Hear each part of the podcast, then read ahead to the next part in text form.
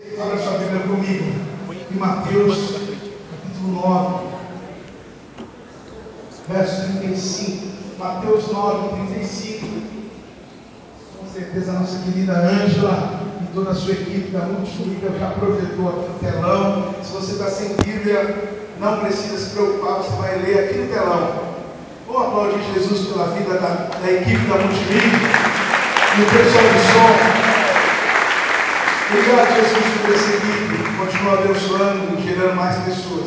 Inclusive, você pode participar de todos os ministérios da igreja, viu? Se você tem esse desejo no seu coração, já foi recebido, faz parte da igreja, irmão, se envolva em algum desses ministérios, porque você vai poder servir e ajudar. E é sobre isso que eu quero falar nessa noite. Então, abra aí, Mateus capítulo 9, vou ler o verso 35. Eu sei que o calor está grande? Precisamos rápido no ar-condicionado aí. Quem concorda comigo, diga amém. amém. Então, irmãos, vamos ofertar, vamos dizimar, vamos fazer umas ofertas aí, porque o verão está aí, o negócio está quente, não está fácil não, hein? Já pensou se tivesse um ar-condicionado aqui? Todo mundo fresquinho.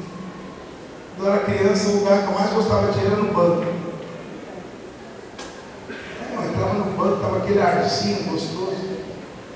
Mateus capítulo 9, verso 35. Jesus andava visitando todas as cidades e povoados. Ele ensinava nas sinagogas, anunciava boa notícia sobre o rei e curava todo tipo de enfermidades e doenças graves das pessoas. Quando Jesus viu a multidão, ficou com muita pena daquela gente, porque eles estavam aflitos e abandonados, como ovelhas sem pastor. Na outra versão diz: Jesus, vendo as multidões, sentiu íntima compaixão, grande compaixão delas, porque estavam exaustas e aflitas, como ovelhas sem pastor.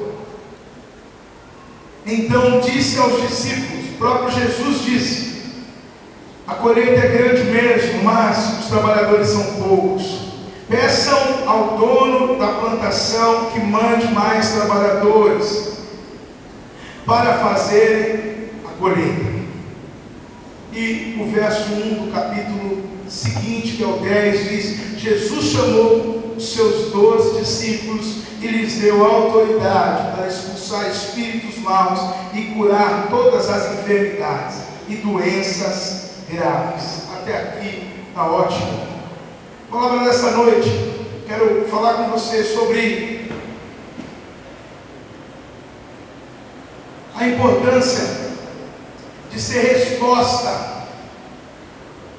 para a oração e para a necessidade que existe na obra de Deus.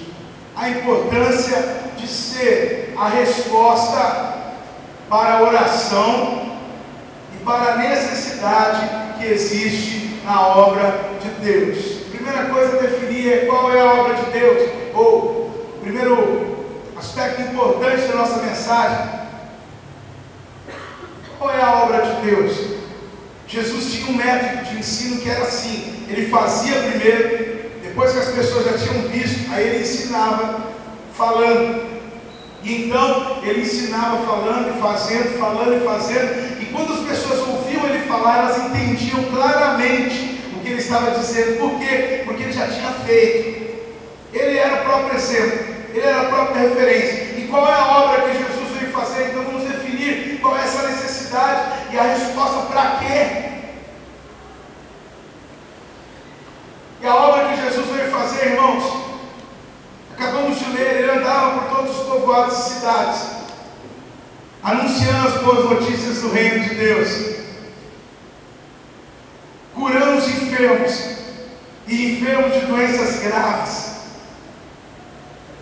levando para as pessoas a certeza de que Deus não olhou para a sua situação, para o seu, sua forma de viver.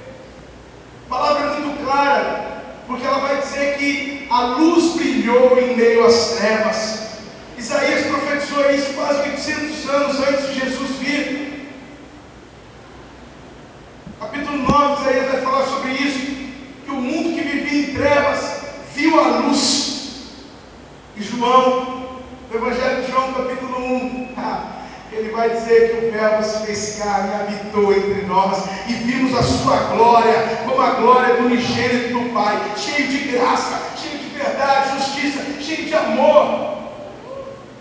E então o mundo que vivia em trevas, que vivia na escuridão, no caos, enxergou a luz, a luz da esperança, a luz da mudança, a luz da transformação, a única verdade que existe.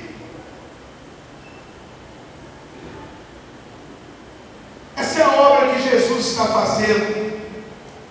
E Ele continua fazendo através de nós. É para isso que Ele nos chamou. Para fazermos o que Ele fez, do jeito que Ele fez, como Ele fez, da mesma forma, com, mesmo, a mesma pegada, com a mesma vida, com a mesma autoridade, com o mesmo poder. E para isso nós já recebemos tudo o que precisamos. Se você que está sentado aqui já recebeu Jesus no seu coração, se você ainda não recebeu, eu torço para que essa noite você receba. Se você já recebeu Jesus, você é a resposta para as necessidades que o mundo tem. Quem mandou orar foi Jesus. Ore ao dono da obra, ao Senhor, para que Ele envie trabalhadores. Porque o trabalho é muito grande e poucos são os trabalhadores. Mas orem, porque Deus vai levantar trabalhadores. E nessa igreja Deus tem levantado trabalhadores. Tem levantado gente que tem sido alcançado pelo amor de Deus, que tem entendido aquilo que Deus quer da sua vida. Se você não entendeu isso ainda, nessa noite vai ficar um pouco mais claro, com certeza. Pois bem, nós somos a resposta para a obra de Deus, para esse trabalho imenso que existe. Por que é imenso, pastor? Porque ele precisa abranger o mundo inteiro. E essa igreja tem compromisso com a obra que Jesus mandou fazer. Nossa igreja não está atuando apenas aqui em Ribeirão Pires, no centro da cidade, nesse prédio. Na verdade, esse prédio é, é a parte menor do que essa igreja faz. Essa igreja atua no mundo, várias nações, levando a palavra de Deus, levando salvação, levando vida, levando é, o poder de Deus, levando cura. Porque o Evangelho de Deus precisa ser feito da mesma forma, a obra de Deus precisa ser feita da mesma forma que nós vimos no Evangelho Jesus fazer. Tem que ser feito não só com palavras, mas com o poder de Deus. O poder de Deus precisa se manifestar aonde a palavra chega. Em Colossenses capítulo 1, Paulo vai dizer que ele se alegrava de saber como os irmãos receberam com tanta alegria a palavra de Deus e que onde a palavra de Deus chega, muitas bênçãos acompanham, chegam juntos. E essas bênçãos são as mudanças para a vida das pessoas. Queridos, Deus nos chamou para ganhar o mundo para Ele. E Ele não ia nos dar uma missão que nós não pudéssemos realizá-la, porque Ele nos chamou e Ele nos capacitou para que esse mundo seja sacudido, seja impactado pelo amor e pelo poder de Deus. E o Evangelho é o poder de Deus para a salvação de todo aquele que crê. Mas nessa noite eu não vim aqui só falar de um texto. Eu vim falar de vida. Eu vim falar de mudança. E eu não sei como está a sua vida, mas eu sei que Deus te trouxe aqui nessa noite para a sua vida mudar, para a sua vida melhorar, para você ter um novo pensamento, uma nova forma de pensar, de ser, de agir. E isso acontece quando a gente entende quem somos e quem Deus é. Quando eu entendo que eu não nasci por nascer, já ouviu meu testemunho muitas vezes, com certeza, mas eu nasci num lar cristão, meu pai era pastor de uma igreja. Eu sou filho adotivo, minha mãe não podia ter filho, depois que me adotou vieram três. Molequinho abençoado, desde bebê.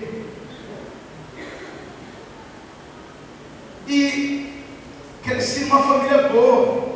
Meu pai era um homem de Deus, um homem que era muito piedoso, trabalhava na obra de Deus. Meu pai fez duas faculdades, e numa época que você não fazia faculdade fácil, não.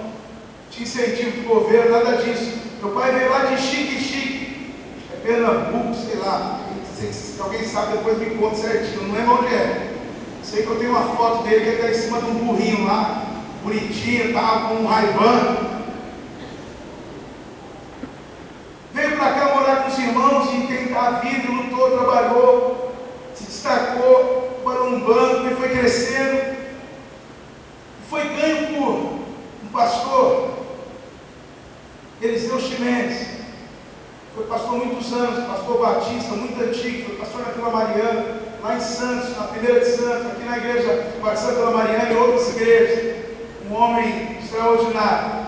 Ganhou meu pai para Jesus, adolescente cuidou do meu pai, acompanhou ele. E, oh, obrigado, Senhor.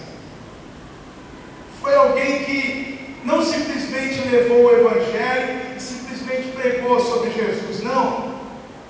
Esse pastor se tornou um amigo do meu pai. Ele jovem, meu pai adolescente. E nessa turbulência da vida, trabalho, tentar vir em São Paulo, trabalhando no banco, estudando, buscando, ele conhece Jesus. E ele entrega a vida dele a Jesus. E ele entregou a vida a Jesus e começa ali um processo, porque todo mundo que entrega a vida a Jesus passa a conhecer e ver as coisas de outra forma, porque espiritualmente a pessoa nasce de novo. E meu pai foi assim. E aí começou, foi para a igreja, começou a se relacionar com os irmãos, conheceu pessoas novas, abandonou outras amizades, outras práticas. E de repente ele foi entendendo a palavra de Deus, se batizou e foi passando e conheceu minha mãe, e aí casou, e aquela coisa toda, e minha mãe não podia ter filho, e entrou numa depressão séria, naquela época acho que nem sabia o que era depressão. E esse pastor acompanhava o casal, cuidava deles. Pois bem, o tempo passou, depois meu pai foi chamado para trabalhar com evangelismo, muitas coisas, depois ele se tornou é, um, ele auxiliava o pastor em várias obras, pregava na igreja, depois ele foi para o seminário, ele fez aqui em Perdiz, mesma faculdade que o pastor fez, pastor, nosso pastor, se formou aqui, não lembro o ano, e aí ele começou a pastorear lá em Santos, em Peruíbe, em várias cidades, depois ele veio para Ribeirão Pires. E numa época que aqui tinha muito mato e serração. Quem lembra dessa época? Levanta a mão. Rapaz, Ribeirão era só serração. Dava três horas da tarde, era igual lá em Paranapiacaba. Baixava a serração, ninguém via mais nada. Meu pai trabalhava na obra de Deus.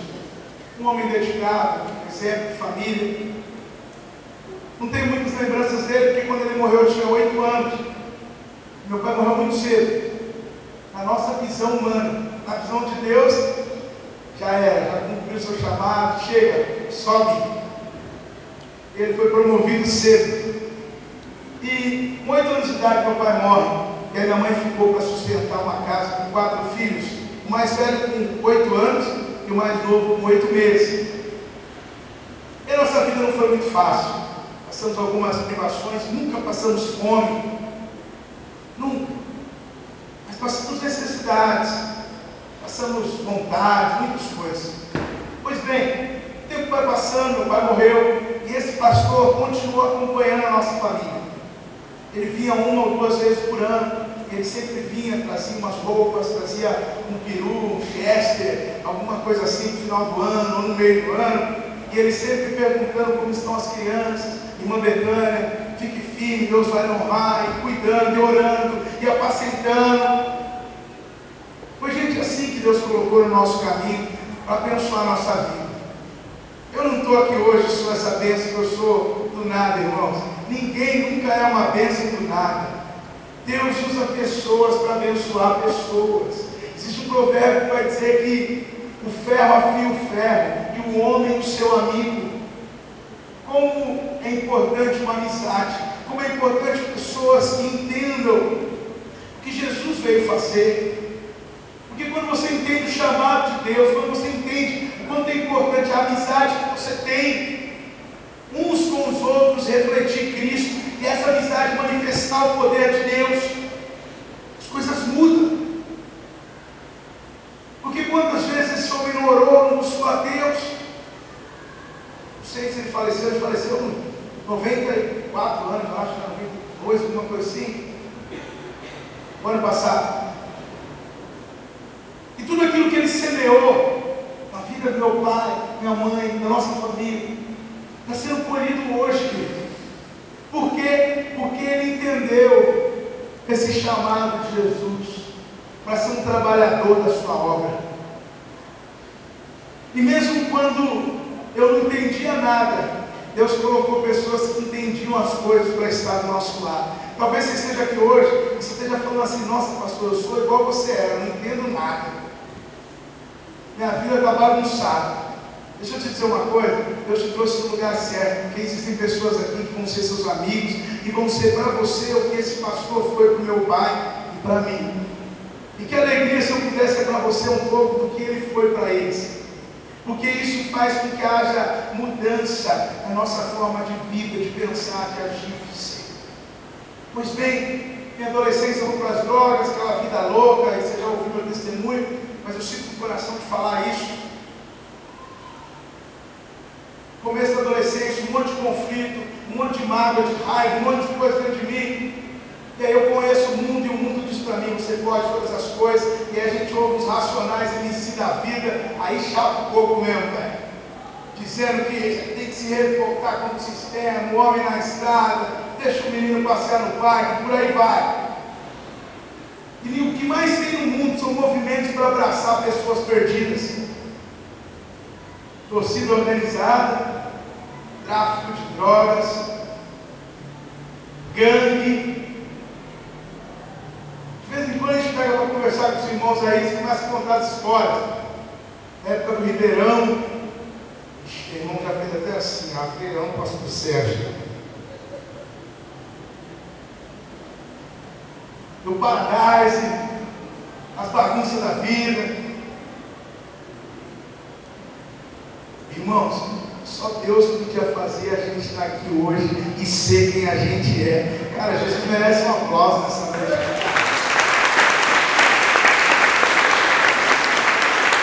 A gente não era para ser quem somos. Deus nos escolheu. E aí, perdido na vida, cara, quando eu pensei que não, estava doidão, fumando 10 gramas de crack por dia, louco, morando na rua, menino de rua, preso, ia para a FEBEM, e de repente eu encontrei Jesus. Ou melhor, Jesus me encontrou dentro da cela de uma cadeia, apareceu uma luz para mim bem forte e disse: Esse é o mundo que você queria conhecer? Se você quiser, eu posso mudar a sua vida e fazer de você uma porta para outros. Aquele dia eu entreguei minha vida para Deus, toda a mágoa, a raiva, a tristeza, a angústia, coisas que eu não sabia nem explicar o que era, saíram do meu coração. O amor de Deus entrou no meu coração eu levantei na cela e falei, ei Pardal, eu estava na cela da frente, estava sozinho, era menor, Pardal, cara, Deus apareceu para mim, irmão, eu vou embora, o cara falou, Deus, irmão, nós estamos na cadeia, esse cara está chapadão mesmo, aqui não tem Deus não, nós estamos na cadeia, irmão. Falei, não, Pardal, Deus apareceu para mim, irmão, e eu vou embora, cara. Para resumir a história, segunda eu passei com o promotor, o promotor ouviu a minha história, pegou e falou, vou ligar para alguém, se eu conseguir falar com alguém, vou ver o que dá para fazer. Resumindo, ligou para minha mãe, minha mãe soube que era notícia minha, fazia uns dois anos e pouco, tinha sumido, não sabia estava, já tinha chegado notícia que eu tinha morrido. Quando ela ouviu que era notícia minha, o coração dela se alegrou. O que, que é isso? É Deus trabalhando. Isso não é sensibilidade, isso aí não é. Não, não é nada disso. Se Deus não trabalhar no coração, coração é coração, irmão. Todos nós somos iguais. Aí ela foi lá. Quando ela chegou lá, ela olhou e falou: Nossa, esse aí não é meu filho que saiu de casa, não. O estado deplorável que eu encontrava. Totalmente, totalmente marginalizado, viciado, cheio de traumas, marcas, feridas, raiva. É isso que prende as pessoas nessa vida. E ao mesmo tempo que eu estava na lama, eu tinha gente que batia nas minhas costas e falava, Serginho, você é o cara. Você é o cara. E aí sempre tem aquele prestígio bobo, que faz tanta gente ficar preso na bebida, faz o cara ficar preso na droga, na marginalidade, no sistema do mundo, que corrompe a mente, faz você viver uma vida desgraçada, infeliz, triste, mas achar que está bem. Não é assim, irmãos, que era com você? Oxe, pregando para anjo aqui, pô. Hoje todo mundo olhando para mim com a cara, parece todo mundo que é anjo, não tem passado, não? Como é que era a sua vida sem Jesus, meu irmão? Vamos lá. E quando eu olho aqui de baixo, aqui de cima, cara, para baixo, eu vejo um monte de milagres. Um monte de gente que não era para estar aqui, que não era para ser o que é. Um monte de gente que tem que, querido, viver feliz. Você tem que viver feliz, meu irmão. Porque não era para você estar aqui. Olha para o Charles ali, cara. Meu coração ferve de alegria, porque não era para estar aqui. O Charles estar aqui. E vejo ele lá correndo com a rapaziada lá de Palmeiras e Suzano. Cadê o pessoal de Palmeiras e Suzano aí? Esse rapaz é um milagre de Deus, que Deus deu um presente para vocês. Quantas vezes a gente não foi orar pelo Charles? Está na UTI agora, vai morrer. Estourou não sei o que na cabeça dele. Não era para estar aqui. Mas Deus tinha um plano para a vida dele. Quando Deus tem um plano, irmão, ninguém muda o plano de Deus. É assim. Quando tem um plano, ninguém muda o que Deus tem para fazer. E se você está aqui ouvindo essa palavra, deixa eu te dizer, Deus tem um plano na sua vida. Não importa o que você passou, não importa o seu estado, não importa como você está. Apenas deixa essa palavra entrar no seu coração e diga sim para Jesus. Só isso. Porque você está olhando para alguém aqui que não fez nada, só mudou. E eu mudei porque Deus disse, você pode mudar. E eu falei, demorou, é agora. Se Deus falou que eu posso, eu acredito. E eu abracei com as duas mãos. E aí eu mudei de vida.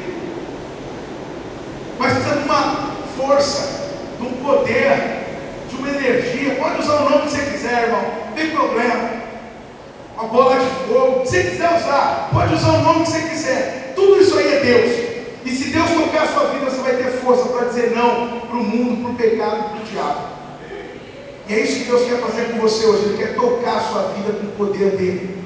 Pois bem, comecei a vida do zero e aí um monte de coisa boa começou a acontecer. E aí eu casei. Entrei namoro, noivado, casamento, dois anos e meio. Com 19 anos eu fui casar. E as pessoas falavam assim: o que você vai fazer? Sua vida está começando agora. Eu olhava e falava, você é louco, irmão, esse cara é tudo doido. O cara fala que eu que era doido, doido é eles. E ninguém acreditava em mim, irmão. Então deixa eu dizer uma coisa para você, queridão, queridona. Talvez ninguém acredite na sua mudança. Não tem problema. Não tem problema. A única pessoa que precisa acreditar na sua mudança é você. A única pessoa que precisa crer no que eu estou pregando aqui, que a palavra de Deus é você. Porque se você acreditar, Deus vai fazer. Se você acreditar, sua vida vai mudar, você vai melhorar. E depois os mesmos que estão jogando pedra em você e dizendo que não acreditam, vão chegar em você e vão dizer assim: Cara, parabéns, meu. Que bom que você mudou. Cara, olha, você é um milagre. Que bom, e tá bom, irmão. Tá ótimo ser assim. A gente não tem que ter mágoa de ninguém, porque as pessoas não podem dar mais do que elas têm. E muitas vezes elas não acreditam porque elas também não têm o que dar. Como é que alguém que não tem o que dar vai dar alguma coisa? Não tem como. Mas o mais importante é a gente deixar Jesus mudar a nossa vida. Está entendendo essa palavra nessa noite? Então eu olho para cá, eu vejo um monte de milagres. Poderia citar 20 aqui, 30. Olha esse negão animado tocando, né? É, a música lá, não sei o que, não sei o que, não sei o que, daqui a pouco ele vem e tchau, faz um barulhão ali, né? Quantos irmãos não levou um susto com esse barulho do dois jet aí, né? Eu vejo esse negão parecendo um Dalcin, né? Só a galera do Street Fighter vai lembrar o que é o Dalcin. Outro milagre, irmãos. Na época eu era doidão, maluco, tranqueiro. Eu gostava de um professor que eu tinha, de geografia, toda sexta-feira ele não ia dar aula. Então tinha duas aulas vagas. e esse professor era o Donizete. Doidão, alcoólatra, virado. Por isso que eu falo, irmãos, a igreja é um lugar de gente improvável, gente que não era para ser, que Deus faz ser. Aí você olha esse irmão aí transformado, salvo, liberto, abençoado, um testemunho lindo. Seu casamento está difícil, conversa com ele. Depois de não sei quantos anos, casou de novo com a mesma mulher, irmão. 13 anos separado. E vive feliz, com saúde, com vida. Estou indo levar minha filha para a escola, está o Tony lá. 10 quilômetros, pastor, todo dia. Quem faz isso, irmão? Ninguém, só Jesus faz essas coisas. Então, aonde eu olho aqui, eu vejo milagre. Poderia citar muitos outros. Mas eu não tenho tempo, eu tenho que fechar a mensagem. Eu vou dar três aspectos importantes pelo qual você precisa deixar Jesus mudar a sua vida. Irmãos, eu não vim aqui para fazer uma palavra bonita, ou para pregar uma palavra teologicamente redondinha. E agora estou com uns alunos aí que os caras vêm o culto, eles ficam só, só sabendo se eu estou dentro do que eu ensinei. É, os caras, quer dizer que tipo de mensagem é? Hoje foi expositiva, não, hoje é temática. É, mas hoje está meio inspirado. Temática, textual, não sei. Não vim fazer esse vídeo. Sabe o que eu estou interessado aqui hoje? de terminar essa palavra e orar por você, você sair daqui com o seu coração queimando de desejo de mudar de vida, de ter uma vida nova, um casamento novo, uma família melhor, filhos abençoados, de você lutar pelo filho que você já tinha desistido, você lutar pelo casamento que você estava querendo abrir mão. Escuta aí. Lutar pelo casamento que você está querendo abrir mão, você é louco, meu irmão. Você vai abrir mão da mulher que Deus te deu? Onde está com a cabeça? que mais tem encontrado hoje é gente sofrendo. Você olha o sofrimento de um filho, tem a ver com a separação dos pais. Você olha o sofrimento da mulher porque o marido trocou por outro. Você olha ela morrendo de raiva da outra. Irmão, tu não tem que ter raiva da outra, tu tem que ter raiva do diabo e tem que consertar é você. Porque a outra também é outra perdida que entrou no pacote do mundo. Agora, se você quer ter um casamento abençoado, feliz, primeiro, trate seu casamento. Não está bom, irmão, não empurra.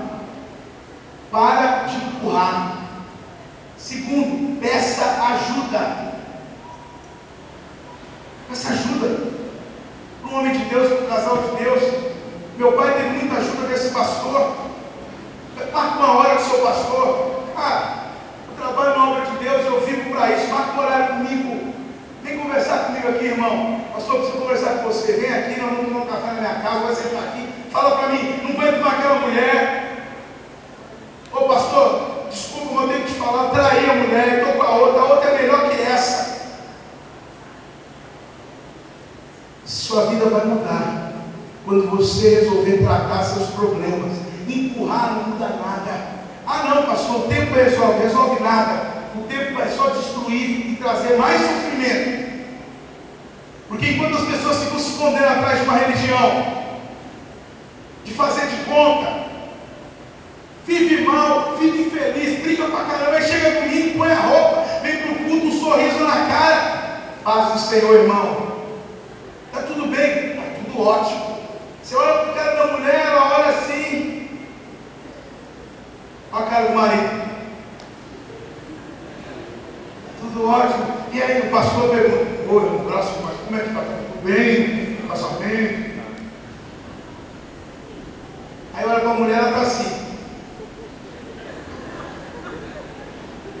Essa vai virar menina do Leandro.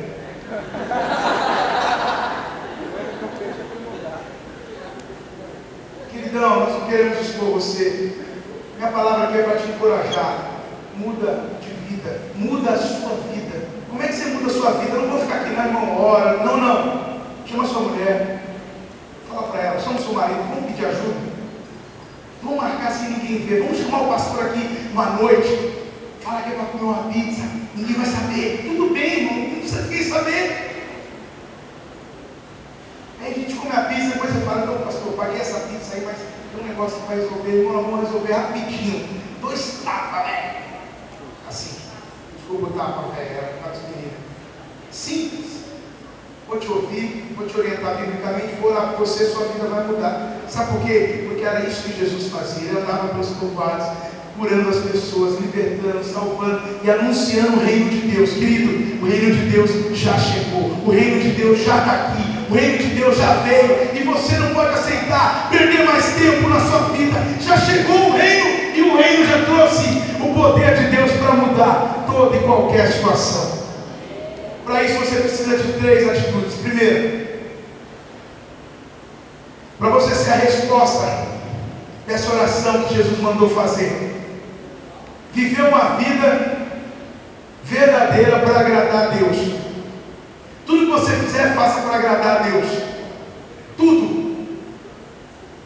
Colossenses 3, 23 diz: Tudo que vier na mão, farei de bom grado, como que para o Senhor. Tudo.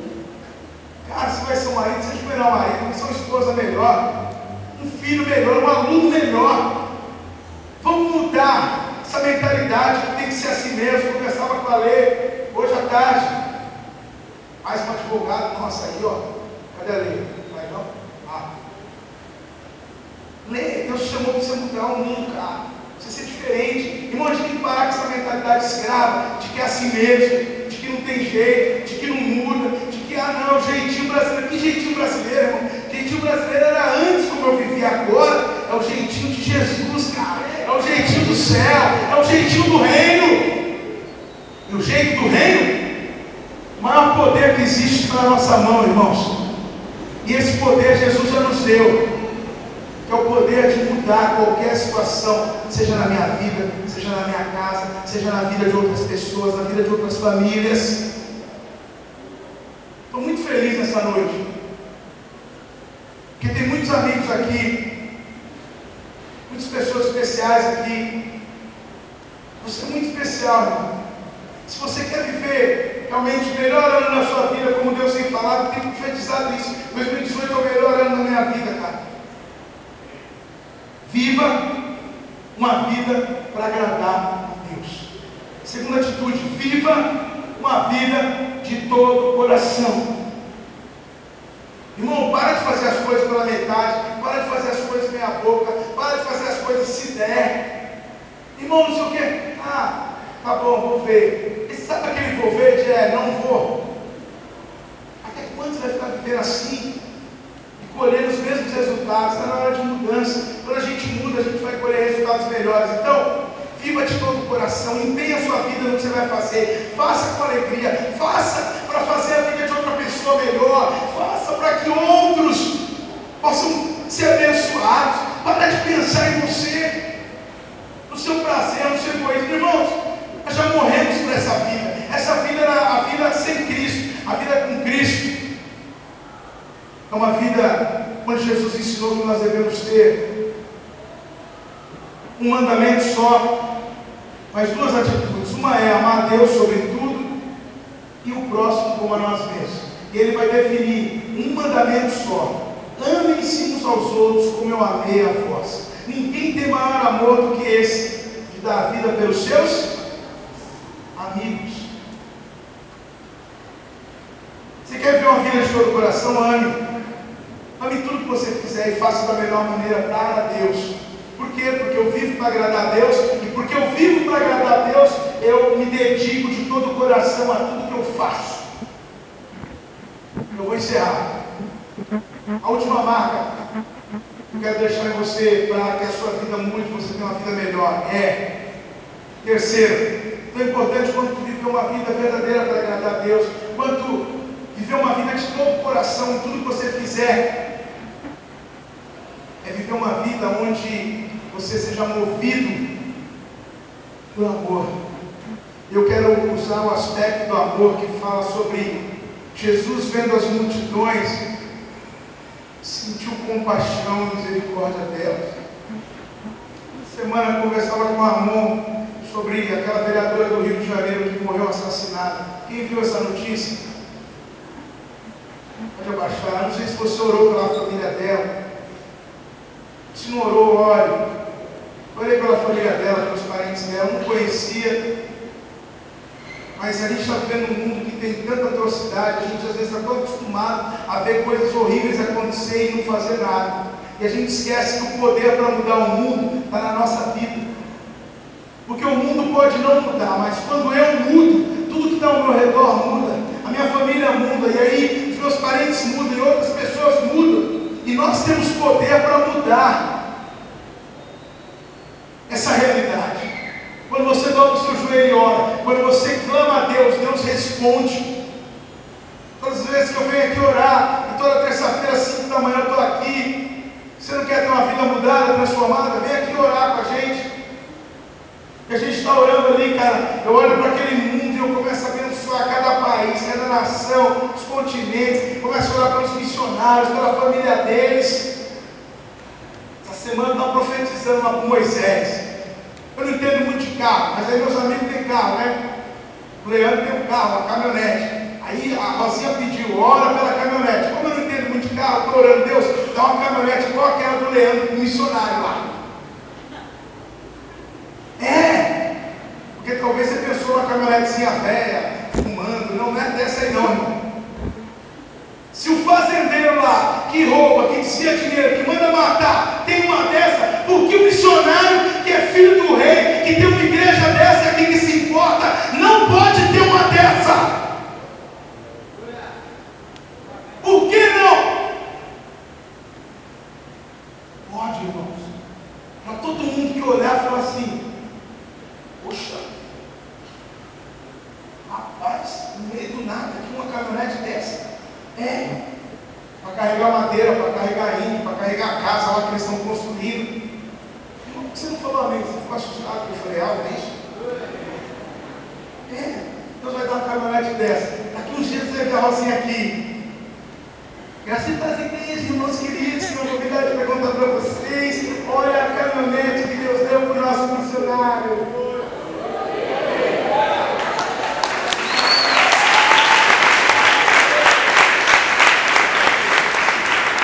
Sabe por quê? Porque eu creio num Deus que é poderoso para fazer infinitamente mais do que pedimos ou pensamos. Irmão, nós estamos pedindo uma, de repente vai dar duas, três, vai mandar mais um monte de casais, de famílias lá, vai mudar a cidade. Se Deus vai usar de repente sua vida, mas estou sentindo o coração de ajudar no oferote, ou se Ele vai usar um rico lá que vai se converter. Não sei, irmão, como é que Deus vai fazer. Nosso papel não é ficar pensando e dando ideia para Deus. Deus, faz assim, se não der certo, faz assim. Não, irmão, nosso papel é só orar e pedir. E Deus faz, Ele é o Pai, é Ele que manda. Mas nós precisamos confiar. Precisamos crer. Então, aprenda a ter compaixão, a tomar a causa dos outros como se ela fosse sua, porque ela é. Compaixão e misericórdia das pessoas. Jesus olhou para aquelas multidões e viu que elas estavam exaustas e aflitas, precisando de ajuda, precisando de alguém que orientasse na vida, desse um rumo. E irmãos, às vezes é uma conversa só, é um abraço, é uma oração. Ou às vezes Deus vai usar você para ofertar, para ajudar, não importa. Que importa é a gente ter esse coração. Você quer viver uma vida nova, de mudança? Aprenda a ter compaixão, amor pelas pessoas, porque Deus ama as pessoas. Deus quer mudar a vida delas. E aí sim, a sua vida vai ter sentido e vai fazer diferença para outros. Eu vou encerrar dando testemunho de uma menina que eu conheci aqui, que passou por um momento muito difícil na vida. E eu conheci essa família e comecei a acompanhá-los. E nós começamos a nos conhecer e ajudar. Essa menina foi crescendo. Tinha muitas dificuldades, muitas coisas que a impedissem de ser quem ela é hoje. E o tempo foi passando e essa menina foi lutando, vencendo, chorando, sendo derrotada, se levantando. E no ano passado, depois de muito tempo, essa menina lutou, foi estudar, foi fazer uma faculdade, começou uma e achava que era uma coisa que ela queria, depois mudou, não deu, não deu certo algumas coisas, depois ela foi para outro lado e ela se encontrou. Ela se formou como professora e no primeiro ano que ela foi trabalhar, ela arrumou dois empregos. Os irmãos estão olhando para mim assim, tipo, ah, agora está mais fácil. Ah, ah, não é fulano, não é ciclano, calma, vai chegar. E aí ela chegou, pastor, arrumei dois empregos, um Ribeirão e Mauá. E você não desiste de um, eu só que eu falei, não, vai para cima. É, mas vamos ficar muito cansado, não vai. Aí ela comprou um carro, que era o sonho dela. O carro tem a letra, a, a sílaba do começo do nome dela. E ela queria um ainda que tinha que ser é o começo do nome dela, tinha que ser rosa, a, o banco e tudo mais. E crente é tudo doido, né? A pessoa traz um sonho desse, aí ele fala assim, amém, irmão, vamos orar por isso, vai conseguir. Aí quando consegue, todo mundo feliz. Alguém pode olhar e nossa, que coisa boa, porque não pediu um, um carrão assim, assim. O irmão, o sonho de cada um é de cada um. Cuida do seu, deixa dos outros. O sonho é do outro, não é seu. Meu, vibra com a alegria dos outros. Ixi, negócio de não, não ter compaixão, não ter misericórdia, não, não, não gostar de ver os outros felizes. E aí ela comprou o carro, aí levou lá, com medo de dirigir. Que medo que ele é? Você vai dirigir. E a gente vai ser tudo doido, irmão. Quantos discípulos, amigos nossos, que não começaram a dirigir, os maridos ficavam doidos. Os caras não queriam deixar a mulher dirigir, eu já chegava lá, que não vai deixar o caramba, meu irmão? Eu sou doideira, uma maloqueira, que não vai deixar, rapaz? Tem que incentivar a mulher, tem que ajudar ela a crescer. Ela tem que dirigir, olha a minha aí, ó, dirige pra caramba, melhor que muito homem. É mesmo, né, pastor? É claro que é. Até quando vai ter essa mentalidadezinha? Não, aquela mulher tem que ficar lá lavando o rosto, porque eu dirijo. E o dia que você faltar, que você cair numa uma, uma cadeira de roda, alguma coisa, vai ficar pedindo para o vizinho ir levar. E o carro na garagem. Irmão, acorda. Invista na sua mulher para ela crescer. Mas deixa eu terminar a história. E essa irmã tornou professora, aquela coisa toda. Deus usa ela, ela escreve uns textos muito bons. Tem uns bombando aí na internet. E a irmã e a semana passada ela fez uma festa surpresa com uma menina na cela. Por isso que eu amo cela, eu amo gente, cara. Eu gosto desse negócio de casa. A gente está tendo experiências lindas na nossa célula lá, em casa, em outras células, em várias células, muitos lugares. E a menina falou nunca tinha tido aniversário. E aí ela foi lá tarde, vamos fazer uma festa surpresa, aquela coisa. Você já sabe o que é isso, você também faz. E se não faz, começa a fazer, irmão. Pega o exemplo e vai. E aí ela foi lá, comprou uns negócios da minha, bolo e bolo, não sei o quê. Irmãos, na hora que a menina entrou, cara, ah, uma coisa tão simples, tão pequena. Mas você tem o poder de marcar a vida de uma pessoa, cara. E por trás daquela marca tem a marca de Jesus. Não foi na igreja, foi meus irmãos da igreja que me deram meu primeiro aniversário na vida pessoal da minha célula que fez a surpresa. Ela entrou, cara, quando acendeu a luz, todo mundo está cantando parabéns, ela se emocionou, ela ficou parada assim, ela não entendeu, ela, ela foi para trás do bolo, sem entender, e todo mundo cantando parabéns, ela, ela começou a sorrir. Cara, a gente tem que cultivar boas memórias, lembranças na vida das pessoas, porque isso é amar, cara. Isso é mudar a vida delas. E aí, quando acendeu a luz, ó, tem mais uma surpresa para você. Quando acendeu a luz, a mãe dela estava lá, nunca tinha ido na cela. A irmãzinha dela pequenininha falou assim: Mamãe, estou muito contente de você estar tá aqui no céu com a gente. Cara. E aí, tivemos a alegria enorme desse retiro. Maior presente, tivemos muitos presentes, mas um dos grandes presentes da nossa vida foi o Léo né, meu amigo, muitos anos, nós damos testemunho para outro dia. Mas depois do retiro, ela escreveu um texto falando do Léo.